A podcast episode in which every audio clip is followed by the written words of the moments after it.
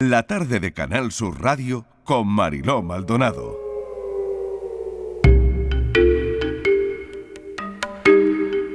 Las 6 menos 20 comienza aquí la tarde en tu búsqueda y me van a permitir que lo primero que haga en este espacio, ya saben que nuestra compañera Patricia Torres se encarga de parte de este espacio y hoy quiero mandarle todo mi cariño, todo nuestro cariño, el cariño de el equipo, de sus compañeros, a Patricia Torres y a su familia porque hoy están pasando un día difícil.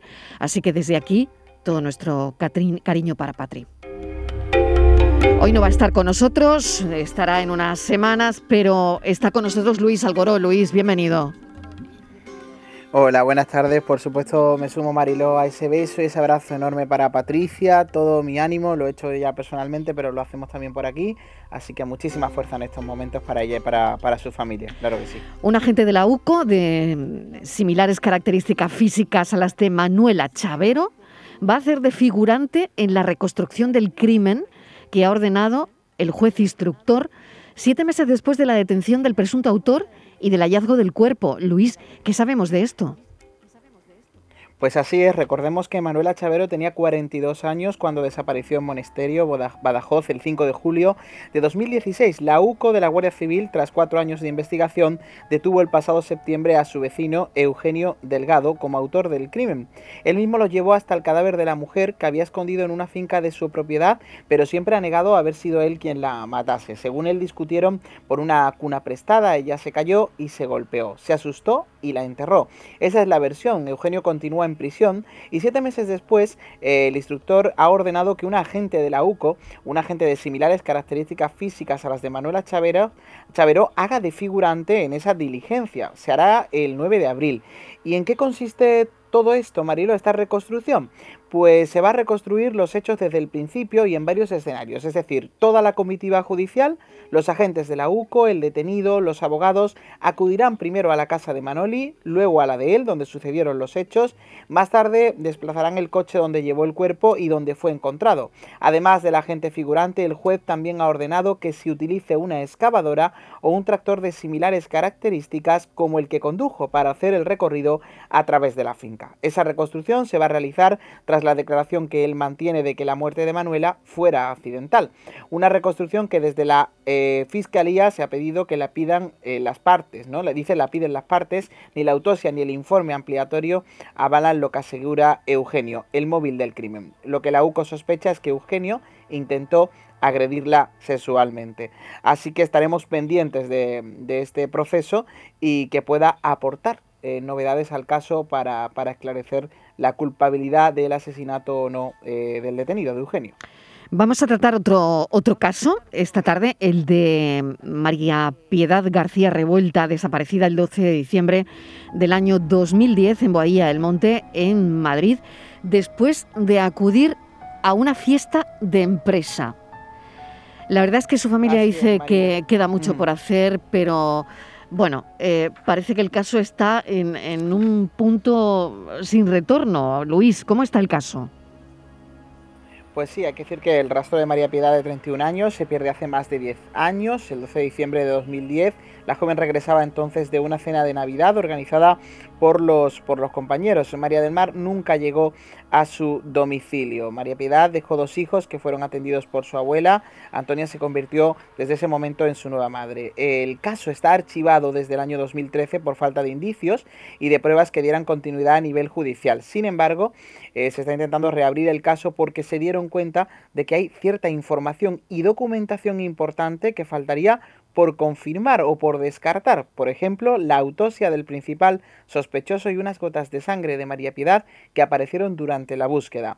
Esto no será incluido en el sumario del caso, el reportaje fotográfico relativo a estos acontecimientos y para ellos sería esencial, Mariló, que así, se hiciese. No se encontró nada, ¿no? Solo esas gotas de, sangre, ni su ropa, ni, ni su bolso. No hay nada, ¿no? Eh, Luis, no, no hubo, no apareció nada, ¿no? Ninguna de sus pertenencias. Así es, y además, evidentemente, todo lo que pudiera ayudar a tener una imagen gráfica de lo que, de lo que hubiese o, o, o añadir algo más es lo que pide también también la, la familia, porque Iciar, la madre de María Piedad, se ha quedado con esa sensación de que no se hizo todo lo que se podía para dar con los restos de su, de su hija, pero es que siguen sin hacerse, afirma, y dice esto en referencia a esas pruebas que se les han delegado desde el juzgado de instrucción número 5 de Móstoles que llevó la instrucción. Así que eh, no, hay, no hay nada más ahora mismo, el caso está archivado con muchos obstáculos y la familia pues pide que esos obstáculos se aparten y que pueda seguirse con, la, con esta investigación, evidentemente. Vamos a escuchar a su madre. Es que yo creo que cada día estoy peor, sí, pensando que, que dónde está mi hija, pero es que no saber dónde está es muy, es, muy, es muy fuerte. Pienso que se podía haber hecho bastante más, porque ya lo sé que no es mi hija la única, por desgracia. Cada vez que sale una, eso me pongo malita, porque digo, pobrecita, ¿qué le habrán hecho también? Claro. ¿Qué justicia se puede hacer? Buscarla, ¿no? Y mi hija tiene que estar en algún sitio. Yo tenía esperanza de que estuviese viva. Ya me, ya me estoy ya me estoy mentalizando de que viva no está. Esto se mm, repite ¿no? en los familiares que pasan por aquí en la tarde en, tu búsqueda. ¿no? Eh, una joven de 30 años, lo estamos contando, desaparecida eh, después de una cena de Navidad. Eh, entre sus compañeros de trabajo se encontraba un hombre con quien ella había tenido un hijo un año y pico antes, aunque la relación ya estaba rota. Después de la cena, él insistió en llevarla a casa, nunca más se vio a esta mujer y él, bueno, pues al parecer se quitó la vida tres días después cuando sabía que la estaban buscando. En fin, eh, no se ha encontrado relación con esto. Vamos a preguntarle a Iciar Irriondo, que es abogada de la familia y criminóloga. Iciar, gracias por atendernos. Bienvenida. Hola, buenas tardes. Muchas no, gracias. no a se encontró una relación con, con esto que estamos contando, ¿no? Eh, con el principal sospechoso, Sí, referís. sí. No existe una relación tal cual. Si es verdad que es la, la última persona con la que se va María Piedad, eh, sí es verdad que posteriormente a los tres días eh, aproximadamente apareció apareció ahorcado, se quitó la vida, pero realmente no hay tampoco una, una relación directa, ¿no? Con, con que sea el, el, el autor de la desaparición. Sí es verdad que es el principal sospechoso, pero nosotros no, no descartamos en ningún momento que pudiera eh, participar o que alguien más pudiera tener más información de la que declaró en su momento. Luis, Sí, yo quería, quería añadir, Iciar, buenas tardes. Eh, Buenas tardes. Sí es verdad que, que hab- hablábamos antes de, de algún otro elemento, sí que podíamos aportar, que yo antes no lo decía, una jeringuilla en el coche de Javier, pero sin embargo, Iciar, eh, se analizaron las huellas que pertenecían a él, pero no su contenido, algo que la familia solicitó y que se denegó. Exacto, así es.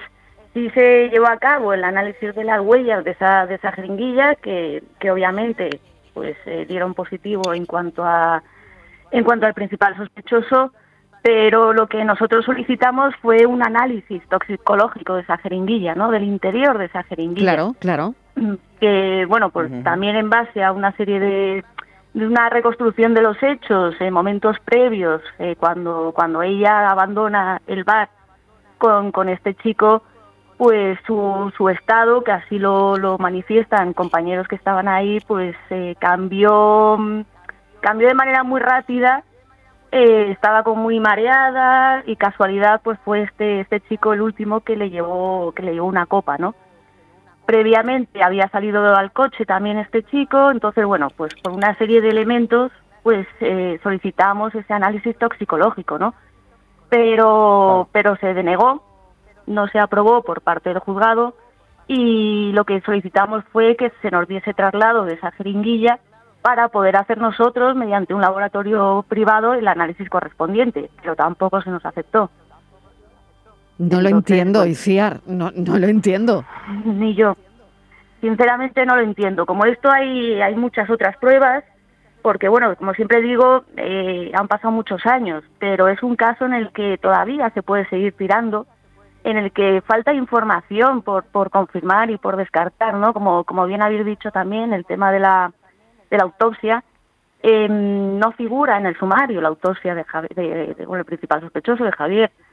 Eh, algo que para nosotros es importante también, ¿no? Claro, un poco claro. por, la manera en que apareció, que también es un poco extraño. Bueno, pues por todos los elementos que rodean al hecho, eh, pues eh, necesitamos comprobar esa autopsia, ¿no? Eh, la solicitamos también, tampoco se nos aceptó. Por lo tanto, Entonces- Iciar, el caso, ¿cómo está? Ahora mismo, mm, El, el caso sigue bajo archivo provisional. El caso sigue bajo archivo. Sí es verdad que a nivel policial toda desaparición, eh, aunque esté archivada de manera policial, o sea, a nivel judicial mm, se sigue investigando, pero, pero claro, eh, también es verdad que los esfuerzos y los recursos eh, bajan, ¿no? En ese sentido. la abuela tuvo que hacerse cargo de, de sus nietos, de los hijos de, de María Pilar. Con 63 años tuvo que asumir la crianza de un bebé de 21 meses y, de un niño de, de 9 años, ¿no? Fruto de una relación anterior que, que tenía ella, ¿no? Eso es. Em, bueno, la verdad es que es tremendo el caso, ¿no? Es tremendo, sí, porque incluso también eh, es que es un caso que a mí, la verdad es que ya no solo como profesional, sino de manera personal me, me, me afecta, ¿no? Porque porque es un poco frustrante, ¿no? A nivel de la administración de justicia, en el que ves que todavía hay cosas que, que son importantes, son relevantes, es decir, no son datos que a lo mejor no, no aporten nada a la investigación, pero sí son datos y, y- e información que es importante aclarar, ¿no? Y que podría podría esclarecer lo ocurrido en cierta manera, ¿no? O sea, Eh, tienes la, la sensación, Iciar, que quedó mucho por hacer.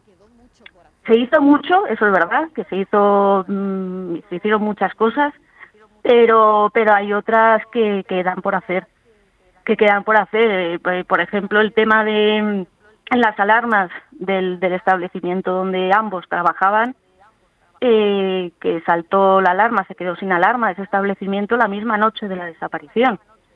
Mm, También O el solicitamos tema de las que- faldosas también, ¿no? Claro, solicitamos que se, que se llevase a cabo un levantamiento no de las baldosas, sino el suelo, eh, en una zona en concreto, ¿no? Sí se aceptó esa diligencia, pero no se llevó a cabo de manera correcta. Eh, luego solicitamos que se pasara un georradar para poder completar esa diligencia, no se aceptó. Eh, solicitamos que se volviera a ampliar la declaración al gerente para que explicara por qué saltaron las alarmas, por qué se quedó sin alarmas esa noche, mejor dicho, el establecimiento, y tampoco se aceptó. Entonces, pues imaginaros la cantidad de, de información que es clave, que es relevante para, para conocer qué, qué ocurrió, ¿no?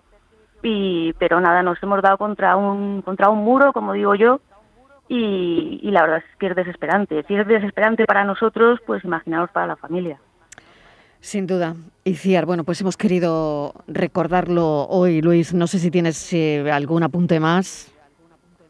Sí, bueno, añadir poco más, ¿no? Yo creo que, que también el caso de, de ese nuevo testigo, ¿no? De- del compañero de- del supermercado donde trabajaban juntos. Es verdad que hay muchísimas lagunas o, aspectos que se podían haber tenido en cuenta y que, y que bueno, que yo creo que, que lo decía ICIAR, ¿no? Hablamos también como ciudadanos, como ciudadanas. Queremos creer que la justicia utiliza todas las armas que tiene a su alcance para poder esclarecer eh, un hecho así. Y este tipo de cosas, pues, no podemos evitar que nos tambalee un poco lo- los cimientos, ¿no? De, de la confianza ¿no? en, en el sistema. Entonces esperamos que, que, bueno, que, que se pueda retomar, se pueda eh, volver a, a retomar y no quede archivado, por supuesto, y, y se encuentre, la familia sobre todo encuentre la, la solución final, ¿no? Iciar Iriondo, mil gracias por habernos acompañado y recordar el, el caso de María Piedad, que la verdad, bueno, han pasado, ha pasado ya algún tiempo, desde el año 2010 desapareció en, en Boadilla del Monte, en Madrid, después de acudir a su fiesta de empresa. La verdad es que fue un caso muy comentado, pero hemos querido recordarlo hoy. Gracias, un saludo. Muchas gracias a vosotros. Un saludo. Luis, mil gracias, Un un abrazo, beso. Gracias. Hasta la semana que viene, adiós.